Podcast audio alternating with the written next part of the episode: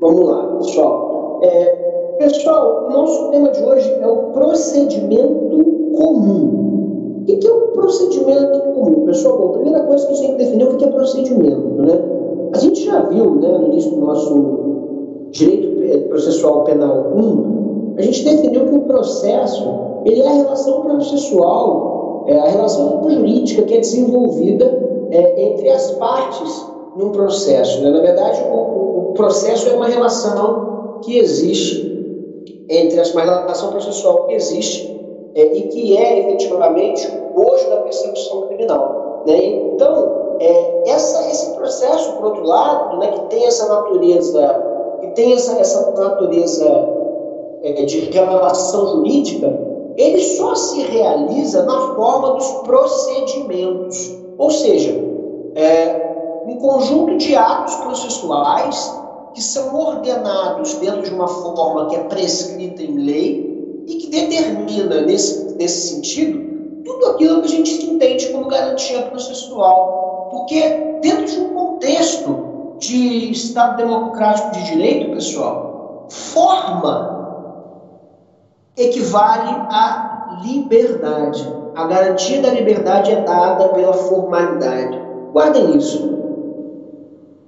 Toda vez que vocês reclamarem da burocracia, pensem como seria se não houvesse uma forma prescrita para os atos é, burocráticos, no nosso caso em particular, para os procedimentos judiciários. Imagine que o magistrado não tivesse prazo, que a acusação não tivesse prazo, que a defesa não tivesse prazo. Como que seria aí, efetivamente, a prestação da tutela jurisdicional? Imagine que alguém pudesse responder ao processo sem ser citado. Imagine que alguém pudesse ser investigado sem que uma formalidade fosse documentada. Então, perceba que, na verdade, a existência da forma ela é a própria garantia da liberdade no Estado democrático de direito. Né? E no próprio Estado de direito, antes mesmo de assumir esse, esse, esse caráter democrático. Né? É, então, essa, essa o procedimento ele é a garantia da, da, da, validade de tudo que acontece dentro de um processo. Porque, efetivamente, o não cumprimento dos procedimentos formais dados pode ensejar, efetivamente, até mesmo, as nulidades. Né? A, a, a, o procedimento não seguido, ele pode ensejar a nulidade. E aí, é, dentro disso, a gente tem que entender um outro aspecto dos procedimentos, é, que é o aspecto ritual dos procedimentos. Vocês todos estudaram antropologia jurídica. E aí, quando a gente estuda antropologia, a gente percebe que tudo é rito, né? É, desde o casamento é um rito, é, o, o, batismo é um rito, é, a, a, festa de 15 anos é um rito. E no caso do judiciário, esse rito é dado por um procedimento. Né? A, a, o processo criminal pode ser entendido também, né? não só o criminal, mas o processo pode ser entendido também como um rito. Daí não é raro que a gente encontre a, a referência à legislação processual é, no sentido de ser compreendida e chamada de lei dos ritos, né? A lei dos ritos é a lei dos procedimentos. Daí a gente vai falar que procedimento é rito. Que tipo de rito? Rito ordinário, rito sumário ou rito sumaríssimo, né? É, mas antes de a gente passar efetivamente a abordar as regras dos procedimentos, a gente tem que os procedimentos eles podem ser comum ou especial. Né? A gente tem que o procedimento comum ele pode ser ordinário, sumário, sumaríssimo. Já o procedimento especial ele pode ser é, dado lei própria ou é, pelo próprio Código de Processo Penal. Um exemplo de procedimento especial do Código de Processo Penal é o procedimento do Tribunal do Júri, né, em que nós temos um rito diferente do rito ordinário. Outro procedimento especial que nós temos é o procedimento da lei de drogas e ah, os atos processuais eles têm prazos diferentes, eles têm formas diferentes e até mesmo conteúdos diferentes. Daí que é importante que a gente entenda que a primeira coisa que nós temos que observar sobre quais regras vão afetar a, a, tramitação de um determinado é, processo é o rito ao qual ele deve ser adequado. Por enquanto, pessoal, está tudo tranquilo ou não? Como é que está isso? Estão me compreendendo bem?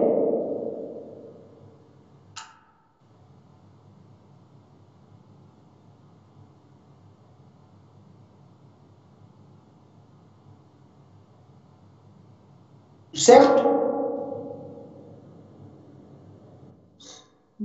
Tudo certo, professor. Show. É, deixa eu abrir o código de processo penal para vocês uma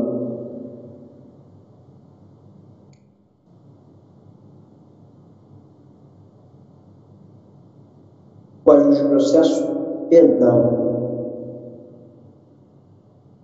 Artigo 394, parágrafo 1. Quem estiver acompanhando nossa aula com o Código de Processo Penal, é, pode, pode abrir nesse, nesse parágrafo 394, parágrafo 1. Tá? E aí é muito interessante, né, pessoal? Porque essa é uma parte realmente completamente nova é, do processo para a gente, né? É o livro 2 dos processos em espécie, título 1 do processo comum, e capítulo 1 da instrução criminal. Isso é muito interessante de se observar, tá? Vamos lá, pessoal. O procedimento será comum ou especial. Parágrafo primeiro. O procedimento comum será ordinário, sumário ou sumaríssimo.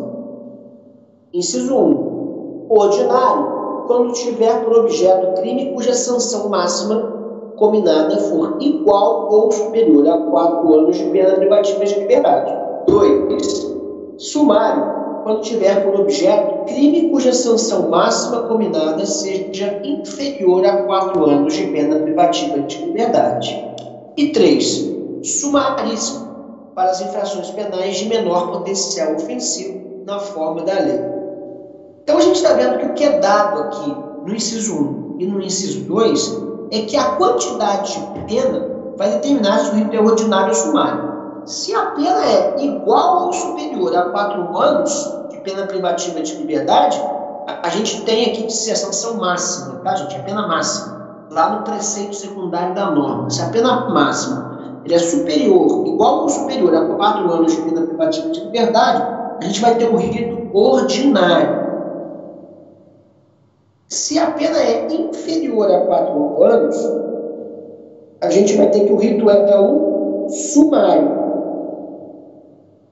E aí a gente tem que tomar um cuidado com uma coisa aqui.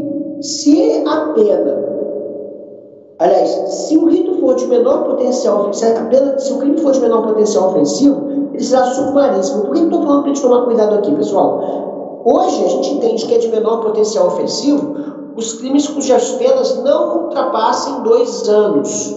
Então, dois anos ou menos de pena máxima é considerado crime de menor potencial ofensivo. Só que tem um problema. É, aqui não está dando a quantidade de pena, está dizendo aquilo que for menor potencial ofensivo na forma da lei.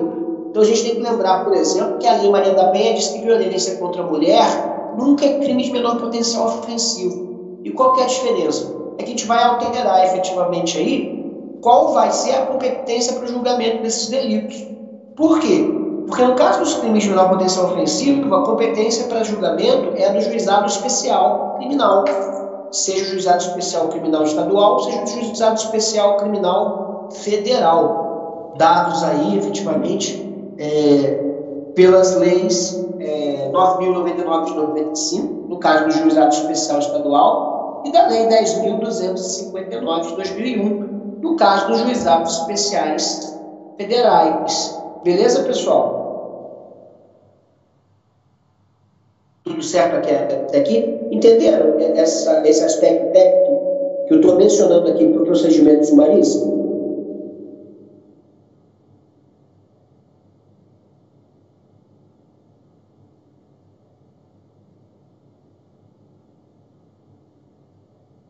Então, seguiu.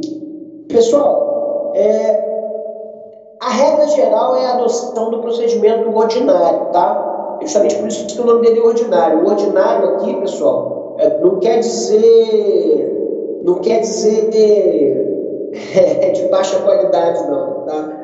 É, ordinário quer dizer que, na verdade, é o comum, o convencional, o procedimento comum convencional, comum cotidiano, né? o ordinário, né? é, que está na ordem do dia, vamos colocar maneira.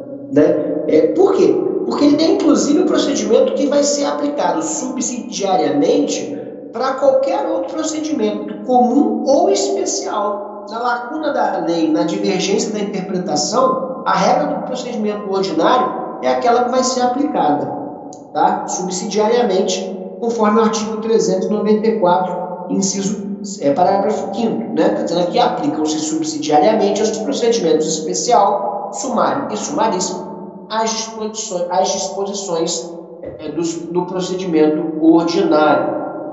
Né? E daí a importância de a gente ter essa regra do, do parágrafo 5 do artigo 394, colocando aí o, o procedimento ordinário como uma regra geral para todos os procedimentos, quando houver dúvida, quando houver nulidade. Ana Araújo está me falando se eu vou passar uma apostila sobre o assunto. Ana, eu estou gravando áudios da aula de hoje e possivelmente vou gravar, voltar a gravar vídeos aí, depende de vocês, do que vocês acharem, tá? Mas eu vou selecionar sim algum material para vocês. Eu não me sinto confortável com a apostila, sobretudo porque eu não tenho eu não, não tenho nenhuma apostila que eu tenha sido autor, né? E aí, não sendo autor da apostila, eu não fico confortável de usá-la sem autorização é, do autor, né? É, e de fato, eu acho que a apostila ela tem um problema também, é da fonte, né? Ela acaba não sendo uma fonte tão interessante. Eu vou preferir fazer o seguinte: vou preferir é, selecionar alguns textos para vocês aprofundarem quando darem sala e tratar de forma exaustiva dos áudios ou vídeos é, os temas do, dos procedimentos dos ricos, né? É, mas se eu achar alguma apostila de domínio coisa que eu não conheço, eu posso até passar para vocês. Ou se vocês tiverem uma apostila e queiram que eu dê uma olhada nela, vocês quiserem usar por conta própria para eu dar uma olhada nela, eu posso, posso avaliar. O problema da apostila é sempre esse, porque a apostila a gente não sabe quem fez, né? Às vezes a apostila a gente não sabe quando foi feita, às vezes ela não traz a data, e já uma modificação da lei. A década de 2010, ela a década de 2010 até 2019 foi uma era, né? na verdade, vou botar aí, 2008 até 2019, foi uma era de grande modificação do processo penal, né? muitas modificações. É, e aí até, até anotei isso quando eu estava corrigindo alguns, alguns, é, algumas provas, não dessa turma, eu não comecei a corrigir ainda. Mas eu anotei, por exemplo, que é, algumas pessoas elas mencionavam é, coisas que já tinham sido mudadas no processo. E aí você vai é, tentar descobrir a fonte da informação, e aí você lá, né, é, site da internet, nove anos atrás. Quer dizer, nove anos atrás foi em 2010, 2008, 2009. Quer dizer, muita água já passou por debaixo dessa fonte, né? E aí eu fico meio, meio assim, né? A apostila vai exigir um grau de minúcia nosso, que seria mais fácil de a gente simplesmente estudar a lei, né? E aí eu queria chamar a atenção para vocês é, de uma coisa. Gente, procedimento é lei lei é lei. Então, assim, não tem muito como inventar, sabe? Você pode até colocar uma carne seca, você pode colocar ali o queijo, creme de leite, mas arroz é arroz. Né? É, é, é, então, não tem como fugir da letra da lei. Vamos focar no estudo da legislação e vocês apresentando aí algum material para eu analisar, eu analiso e vejo aí se tem uma pertinência ou não. Aí fica com vocês essa tarefa. Da minha parte, eu quero dar para vocês aí o máximo de de fundamento para vocês tirarem as próprias conclusões, né? Poderem fazer uma leitura da lei instruída. Agora, se não, não der para estudar nada, pessoal, pega o, o, Código de Processo Penal e leia. Leia o Código de Processo Penal, porque a inteligência dos procedimentos é lógica. Aqui não tem grande viagem doutrinária, não, tá, gente? Aqui é, é uma coisa bem lógica, certo? Pessoal, é, qualquer dos procedimentos, eles vão, eles, vão, ter três fases, tá? Todo procedimento ele pode ser é, analiticamente dividido em três fases. A fase postulatória, a fase instrutória e a fase decisória. Tá? E aí é importante que a gente faça essa, essa distinção, porque cada uma dessas fases tem particularidades acerca da, da, da legislação que vai decidir sobre ela. Né? A fase postulatória é a fase que se inicia com o oferecimento da exordial acusatória e finaliza com a apresentação da resposta do réu, a manifestação defensiva. Tá? Então, o que é essa fase postulatória? É o momento em que a lide está aqui se triangulando, né, para usar uma expressão muito cara ao processo civil, né, o momento da triangulação da lide, ou seja, o momento em que a relação processual se estabelece. Há aqui o oferecimento de uma denúncia ou queixa, uma petição inicial, né, acusatória, há o recebimento ou a rejeição dessa exordial por parte do magistrado e, havendo o recebimento dessa, dessa peça acusatória, a apresentação, a citação do, do réu para apresentar a sua resposta. É, essa é a fase postulatória, tá, gente? É uma fase inicial do procedimento, do procedimento em que há a citação para a apresentação da resposta ao oferecimento da peça. E aí, efetivamente, é, é importante que a gente tenha, a gente tenha essa, essa compreensão. Queria falar uma coisa para vocês. Pessoal, se a gente está falando de procedimento ordinário, ou seja, aqueles cujas penas sejam de quatro anos ou mais, Será que eu posso falar em queixa no procedimento ordinário? Será que existe queixa no procedimento ordinário? Ou seja, é, uma, uma, ação penal privada para crimes com penas maiores do que 4 anos, iguais ou maiores do que 4 anos? O que vocês acham?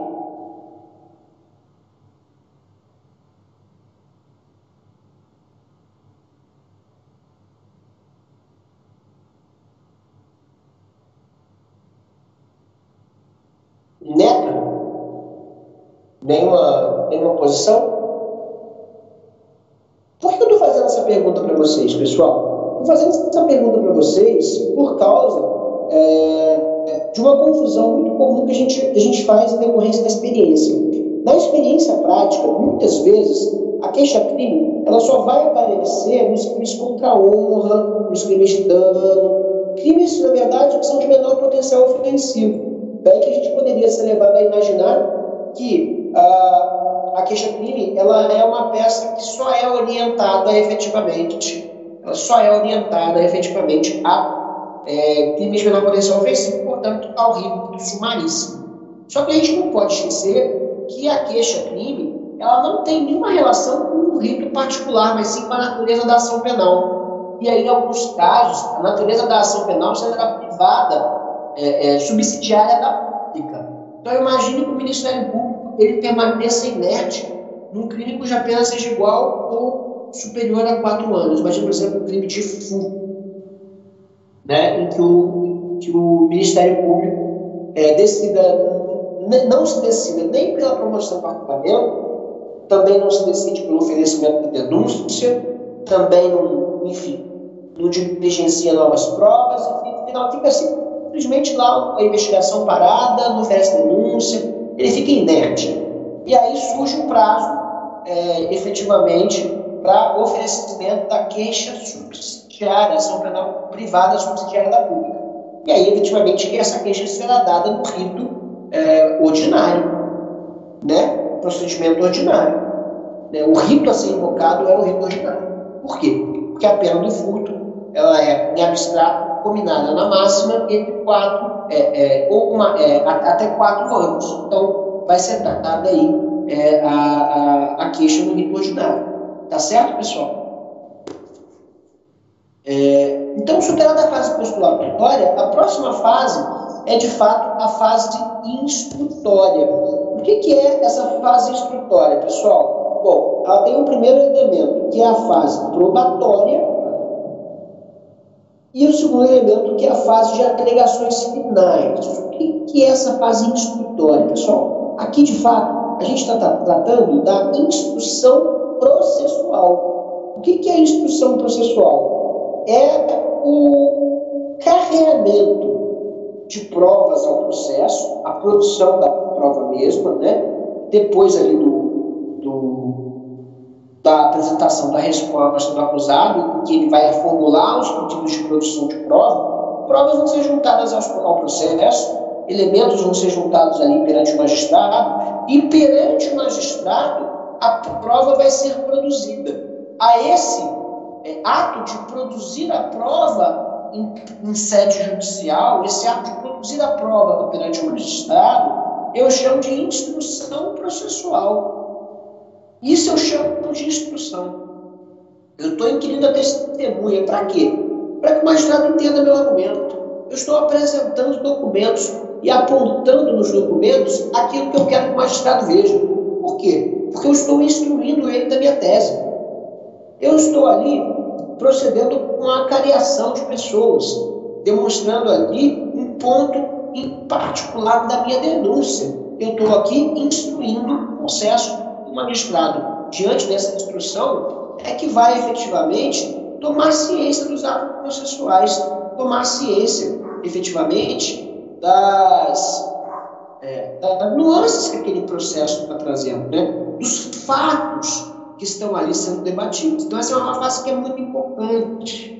Ela não pode nunca ser esquecida, tá? Essa fase que é tida aí como uma fase instrutória, ela tem efetivamente essa fase probatória, tá? E ela vai, essa fase probatória da instrução, né? A fase instrutória, ela tem duas subfases, por assim dizer. A fase probatória que vai se encerrar em interrogatório do acusado, e aí entra na fase de alegações finais. O que, que é isso?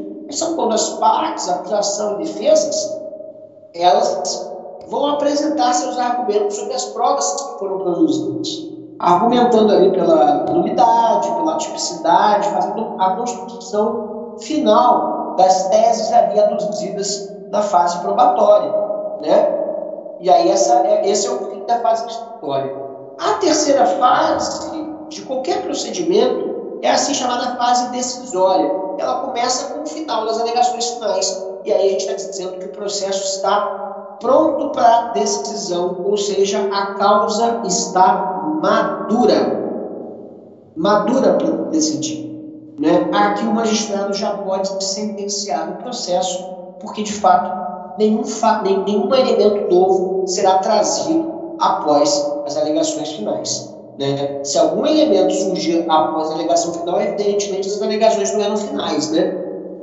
mas elas eram preliminares. Se algo surgir depois, não, não pode ser final. Né? E aí, efetivamente, se isso acontece, está prejudicado o princípio do contraditório, qualquer coisa posterior à alegação final é nulo, né? porque está violada aí a regra do contraditório. Tudo bem até aqui, pessoal? Tranquilo?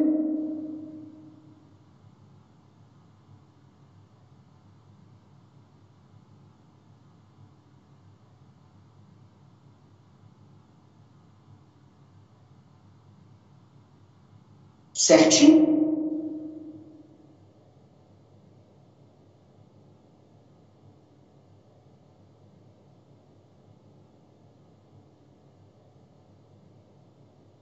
Beleza, pessoal. Então, é, como é que funciona esse, esse, esse, esse procedimento ordinário, pessoal? Vamos lá. É, no procedimento ordinário, comum ordinário, é, que, que vai acontecer? A gente primeiro está tratando aqueles procedimentos com a pena for maior ou igual a 4 anos. Né? Começa o procedimento ordinário, pessoal? Oferecimento da denúncia pelo Ministério Público ou da queixa pelo querelante, no caso da ação penal privada. Aí, gente, nessa parte da, da denúncia da queixa, muito importante que seja especificado pela parte quais são as provas que serão produzidas. É, Davi me pergunta, professor, como está nomeada essa matéria da doutrina? Procedimento comum é o nome da matéria. Tá? Vou colocar aqui.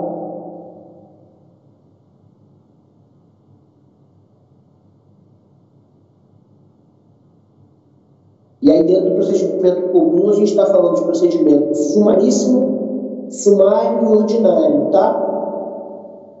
O procedimento comum é estudado a parte do procedimento especial, aí, júri, de troca, vários procedimentos, tá? Então, a gente está falando aqui do procedimento comum, hoje, em particular, do procedimento comum ordinário, tá? Então, pessoal, é, então, então começa a denúncia ou queixa, são arroladas ali até oito testemunhas, tá? Até oito testemunhas, ah, é, o que, é, é, o que a lei determina, né? Vão ser arroladas aí até oito testemunhas, e aí, e efetivamente, essas oito testemunhas, elas não precisam ser, ser oito, tá? É até oito testemunhas, tá? E aí eu vou efetivamente discriminar as provas que eu vou produzir. Pessoal, nesse primeiro momento, na fase postulatória, o que, que vai acontecer? Oferecida a denúncia, ela tem que seguir os requisitos do artigo, 300, é, do artigo 41 do Código de Processo Penal, tá? É, que vai descrever ali as condições da ação, né? E efetivamente a, a necessidade de dar um laço probatório para essa denúncia ou seja, é preciso que haja ali é, os requisitos do artigo 395 do Código de Processo Penal é, para que é, ela seja recebida. A denúncia ou a queixa, né, pessoal, ela pode ser recebida ou ela pode ser rejeitada. Se todos os requisitos do artigo 41 estiverem presentes, se ela não for manifestamente inepta, é, não faltar pressuposto processual nem condição para o exercício da ação penal, e nem faltar justa causa, ou seja, indício suficiente de autoria e, ou participação em materialidade detetiva, aí efetivamente a gente tem que a denúncia pode ser recebida, que a queixa pode ser recebida. Então, se ela tiver todos os pressupostos processuais, todas as condições da ação, tiver justa causa e seguir as formalidades do artigo 41, e no caso da queixa crime, do artigo 41 e do artigo 44, né, que é o requisito de admissibilidade da queixa-crime, né, procuração poderes especiais, aí efetivamente a gente vai ter o recebimento denúncia. Importante ressaltar, pessoal, que do recebimento da denúncia não cabe recurso, tá? O que pode caber efetivamente aí, no caso do recebimento da denúncia, é o eventual habeas corpus, trancamento da denúncia, tá? Efetivamente a gente fala na prática de trancamento da ação penal, não existe trancar a ação que a ação é direito subjetivo do Estado. Né? A gente não tranca o direito, a gente tranca efetivamente o processo. Né? É, e aí, efetivamente, é, não se tranca a ação, se tranca o processo. Então, um habeas corpus aí para eventual trancamento do processo, devido aí à ausência de pressuposto processual, mas não recurso. Tá? Mas, por outro lado, se não houver pressuposto processual, falhas dos requisitos do artigo 41, ausência de condição da ação, ou ausência de justa causa, é, aí efetivamente o que vai acontecer é, é, que o magistrado vai rejeitar a denúncia ou a queixa. Tá, pessoal? Rejeitada a denúncia ou a queixa, o processo se encerra prematuramente. Por outro lado, recebida, e aí efetivamente é importante citar, é, da rejeição da denúncia ou da queixa, cabe recurso específico, tá? Artigo 581, inciso 1 do CPP. Tá? Agora, recebida a denúncia ou a queixa, o réu será citado para apresentar sua resposta à acusação no prazo de 10 dias, é disposto lá no artigo 396 do CPP. Deixa eu fazer uma pergunta para vocês. Vocês já viram essa peça no MPJ?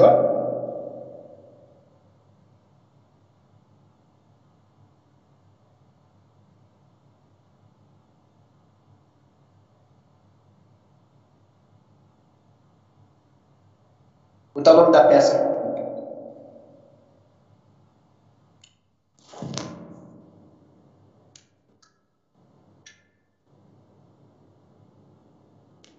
resposta à acusação ou resposta do acusado? Já viram isso?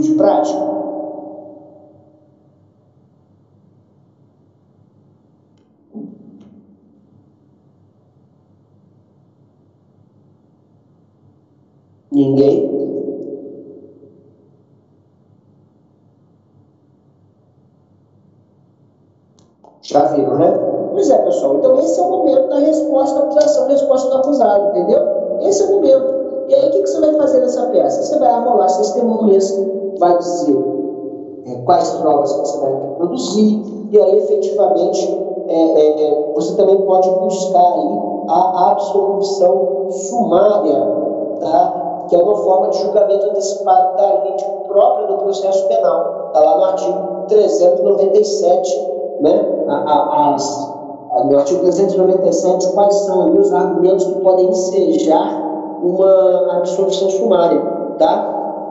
A saber, a, a, existência manifesta de causa excludente da ilicitude, a existência manifesta de causa excludente da culpabilidade do agente salvo e inimputabilidade, ou que o fato narrado evidentemente não constitua crime, né? o caso da tipicidade. E quatro, extinção da punibilidade, dada lá pelo artigo 107 do Código Penal. Tá? Aí você vai buscar a julgamento antecipado, você vai pedir ali a absolvição sumária. Deixa eu dar uma dica para vocês, é uma coisa que eu gosto de dizer sempre aos meus alunos. Pessoal, o artigo 396A, ele vai falar assim, Na resposta, o acusado poderá arguir preliminares, alegar tudo que interessa à sua defesa, oferecendo documentos de justificações, especificar as provas pretendidas e arrolar testemunhas, qualificando-as e requerendo sua intimação quando necessário. Pessoal, olha só, é, tá dizendo que você pode alegar tudo, né? Na OAB você vai alegar tudo, mas na prática você não vai. Por quê, pessoal? Porque se não for um caso de absorção sumária, se você não tiver como demonstrar ali é, a atipicidade da conduta ou a não ocorrência de crime, a, a excludente da ilicitude clara, ou mesmo excludente da culpabilidade diferente da insanidade mental, né?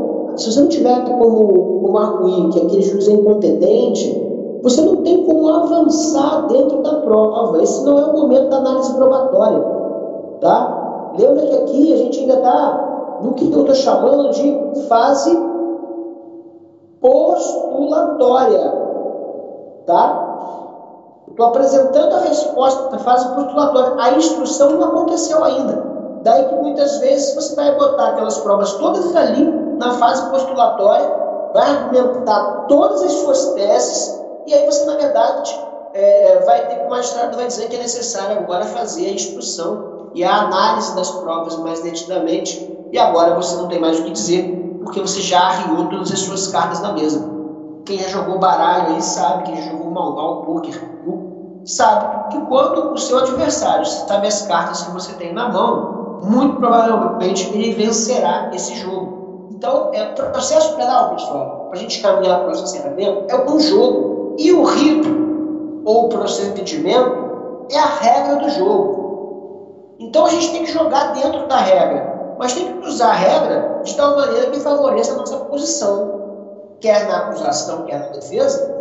O importante é usar as regras do rito e dos procedimentos, conhecer o procedimento para jogar dentro da regra de tal maneira que a regra nos favoreça. É claro que eu não vou arriar todas as minhas cartas na mão é, na primeira jogada. Senão eu não tenho mais o que fazer.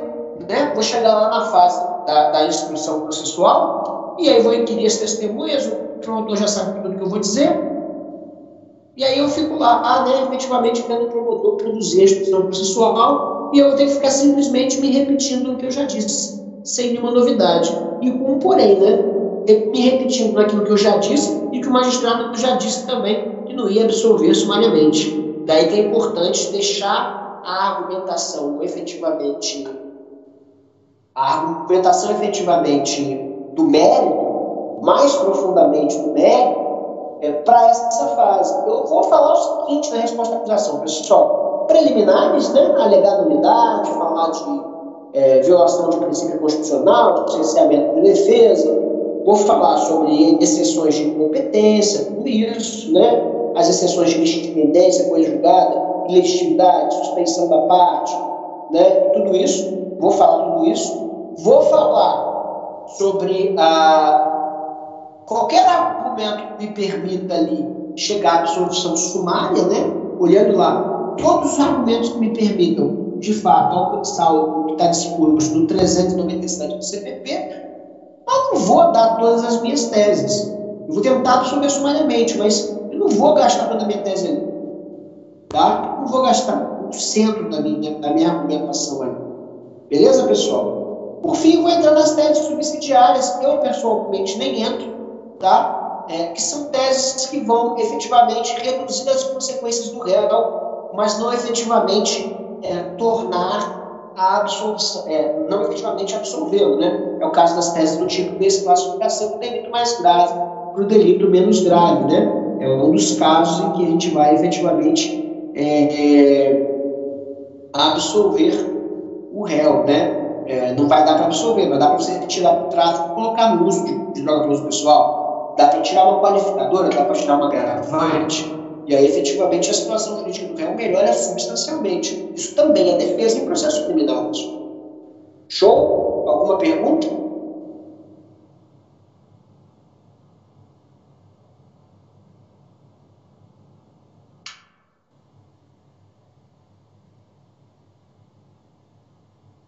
Pessoal, uh, eu estou subindo agora até o meio-dia o áudio da aula de hoje, tá? São quatro áudios, inclusive a correção da prova. É, todo o conteúdo que foi dado hoje estou subindo também. Estou subindo para o NEAI de bibliografia complementar e queria fazer com vocês a experiência do áudio. Tem algum que gosta, tem algum que não, mas é, me dá um feedback disso para eu poder saber como é que vai ser a melhor forma da gente produzir esse material para vocês. Eu pessoalmente gosto muito de gravar vídeo mas eu senti no áudio eu consigo, por exemplo, ler a legislação sem ter que parar para olhar para a câmera. E efetivamente eu acho que a atenção do aluno fica mais importante. Sem falar que o aluno pode, de fato, é, escutar é, o áudio, escutar o áudio é, fazendo outra coisa, por exemplo, às vezes está no ônibus, né, no transporte, e você pode, olha, eu vou tentar sim, eu só não mandei antes da prova, estou muito atarefado é, corrigindo prova, não mandei por causa disso, tá?